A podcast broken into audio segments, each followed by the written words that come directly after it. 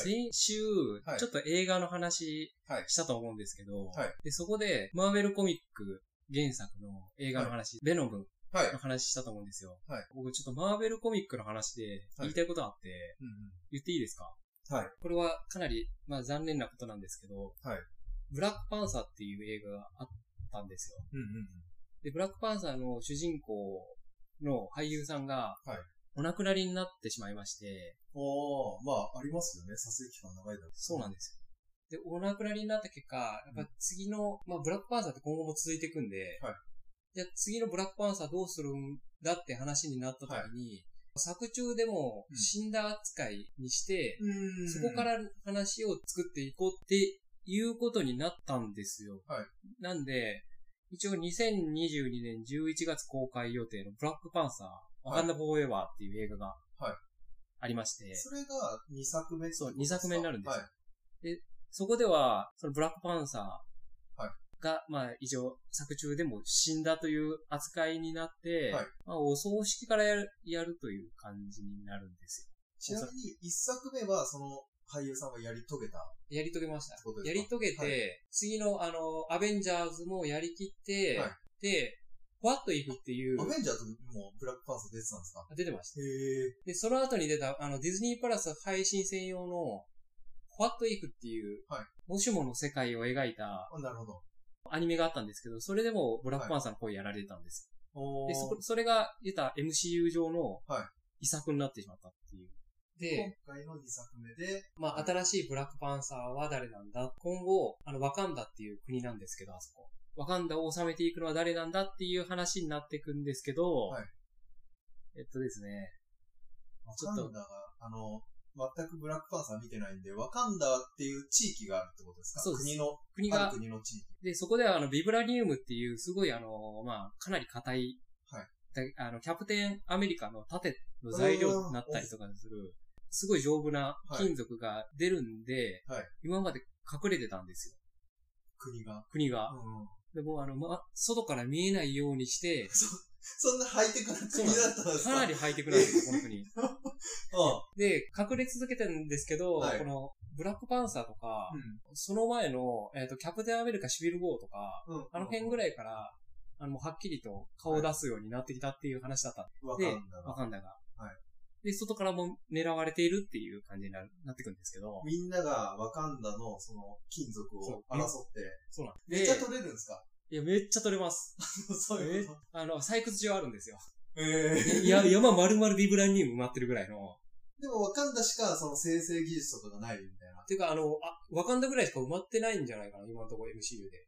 加工はワカンダでやっちゃうんですか？全部盾とかか、全部加工します。あ すごい技術力ありますからね。すごいじゃないですか。すすげえな、あれ。で、えこっからはですね、はいちょっと言いたいことがあって、はいまあこれあんまり言ったら問題になるかもしれないんですけど、はいリキャストしたらよかったんじゃないと僕は思うんですよ。俳優さんお亡くなりになりました。はいで、新しいキャストではい、ブラックパンサー撮る、撮るっていう次2作目。はいで、あの、チャドウィック・ウォーズマン俳優さんが、はいその人の、言った親族の方とかは、はいリキャストしてブラックパンサー続けてほしいって言ってますし、はい。言ったらブラックパンサーってかなり重要な位置になると思うんですよ。ですよね。他の作品にも影響を与えてるわけですよね。で、そこでもう一個問題になってくるのがですね、はいじゃあ、他の俳優さん死んだ時どうなんのっていう。大量に役者さんいるわけじゃないですか。はい。その人たちが死んだ時リカリキャストはしないのかっていう話になってくるんですよ。はい。で、それで問題になってくるのが、2024年だったかな。サンダーボルツっていう映画やるんですよ。はい。で、そこで、まあ、おそらくメインになるだろう。はいそのサンダーボルツの名前の由来になるあの、サンダーボル、サンダーボルトロスっていうはいキャラクターがいるんですけど、はいこの俳優さんお亡くなりになってるんですよ。それも作品が過去あった。そう、あったんですよ。で、その俳優さんお亡くなりになってますけど、はいリキャストすんのっていう。ここでリキャストしちゃうと、うん。じゃあ、ブラックパンサーの時なんでリキャストしなかったんだっていう。確かに。だから、こ今後、あれだけ俳優さんいるんで、まあ、あんまり考えたくはないですけど、うん。うん。突然お亡くなりになることもあると思うんですよ。その度に、毎回キャラクターを殺していくと、本当にそんなことすんのっていう。その、生き死にだけじゃなくて、よくハリウッドであるのは契約金がとか、そうそう。あの、あ、ま あ、それは、あるじゃないですか。それはまあ仕方ないなと思うんですよ。俳優さんとはい、制作会社が揉めたから、そうそうそう。で、いなくなるパターンもあるじゃないですか。いその場合も同じような意味、い意味、意味合いというか、まあそこは、困っちゃいますね。そ、双方の、まあ、考えのもと、はいは、あの、たもとを分かったっていうことうん。になるんで、そこはリキャストし仕方がないと思うんですよ。で、ですけど、お亡くなりになったのって意味合いは変わってきて、はい。本人に知らないところで、はい。そういう形にされるって、あ、そうか、親族は、だって、ブラックパンサー、そうなんです。よブラックパンサーの場合は、親族は続けてくれって、あのリキャストして、違うキャストにして続けてくれって言ってるんで、はいだから、それで、ブラックパンサーは変えるけど、はいじゃあ変えないけど、他のキャストは変えますってなると、あれ、すいません、2、その、ブラックパンサーの2は、はいブラックパンサーっていう題名はついてって、ブラックパンサーは、葬式するけど、な、なんか関係してくるんですか？えっとですね、死に、死んじゃった扱いになるのに、主人公になる。えっとね、アメコミって、はい2代目3代目って続くんですよ。あー、なるほど。だから、初代ブラックパンサー、ちょっと違うけど、バットマンがロビンに引き継ぐみたいあそうそうな意味合いになってくってことですか？まあそういう形ですね。の服を、まあ、あの、2代目二代目に渡すみたいな。あー、そういうことか。で、で、続いていくブラックパンサーってこと？そうそう。ね。だから実は1代目ブラックパンサーの人が亡くなったんですよ。はいはい。で、2代目ブラックパンサーはおそらく、まあ、原作から考えると、シュリっていう妹のキャラクターにはなると思うんですけど、もしそこが原作となんか、原作ではそんな死んだ扱いになってなくて、葬式とかしてないのにっていう不具合があまああると、そそこは違和感感じちゃうかもしれないですね。まあ、それはいいです。いいね。はい。それよりも、なんか、死っていうところをあ、の、売り物にするような感じなのがちょっといやらしく感じるってことですか？いや、あの、まあ、そう、えっとですね、ブラックパンサー続けた方がいいんじゃないって僕は思うんですよ。やっぱり。今後、ブラックパンサーをリキャストして、はいちゃんとブラックパンサーっていうキャラクター、新しい人でブラックパンサーを続けてほしいっていう僕は思ってて、はいはいで、その、やってることがは、ちぐはぐになってるような気がするんですよ、ディズニーが。だから、は俳優さんがお亡くなりになって、はい本当に悲しいから作中でもし死んだ扱いにして、うん。で、それで弔うって言うんだったら、うん。他のキャストも同じことをしろよって思うんですよ。うん。うん。だこっちは特別扱い、こっちは特別あ、あの、別みたいな。うんうん。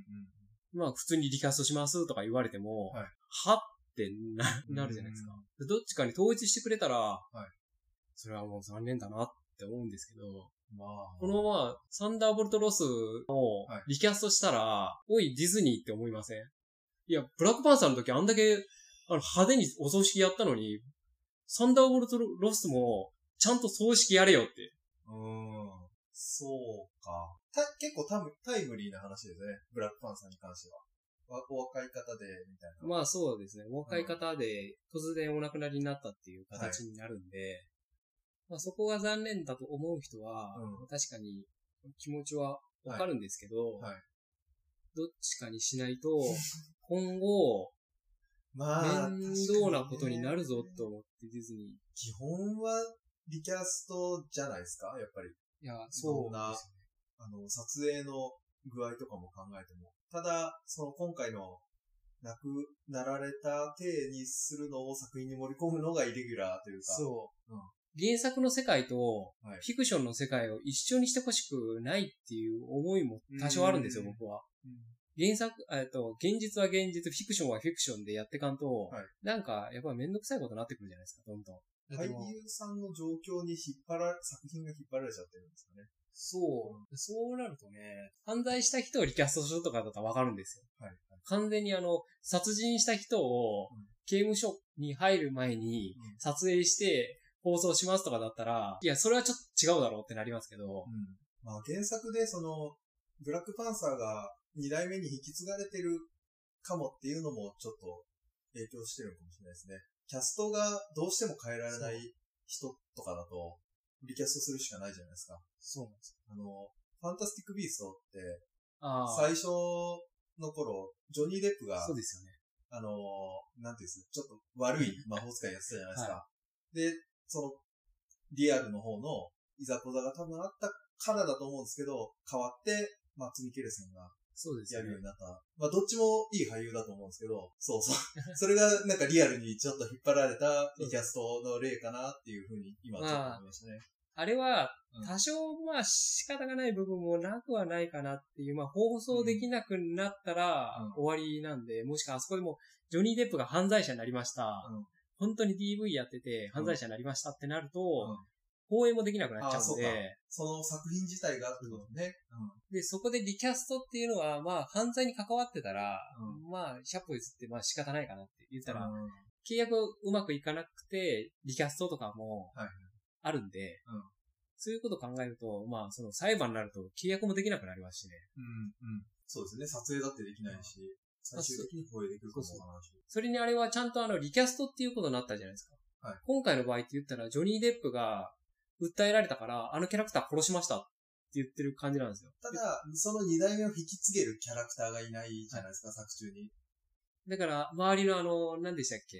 エズラ・ミラうんとか、あい、あい、あの、あの人たちに引き継いでいくってなると、うんまあ、じゃあリキャストして、ジョニー・デップを下ろして違う人にしてくれってなると思うんですよ。で、うん死んでないですもんね、あれ確か、原作でも。死んでないですよね、確か。えっと、僕が見た作ではまだ死んでなかったですよ。ジョニー・デップがやってた、あれ違うかったっけ？ハリー・ポッターの途中で死ぬかなんかなりませんでしたけ？ど。なのかな？ちょっとつながりがわかんないですけど。うん。まだまだ。まあでもかじってるぐらいなので。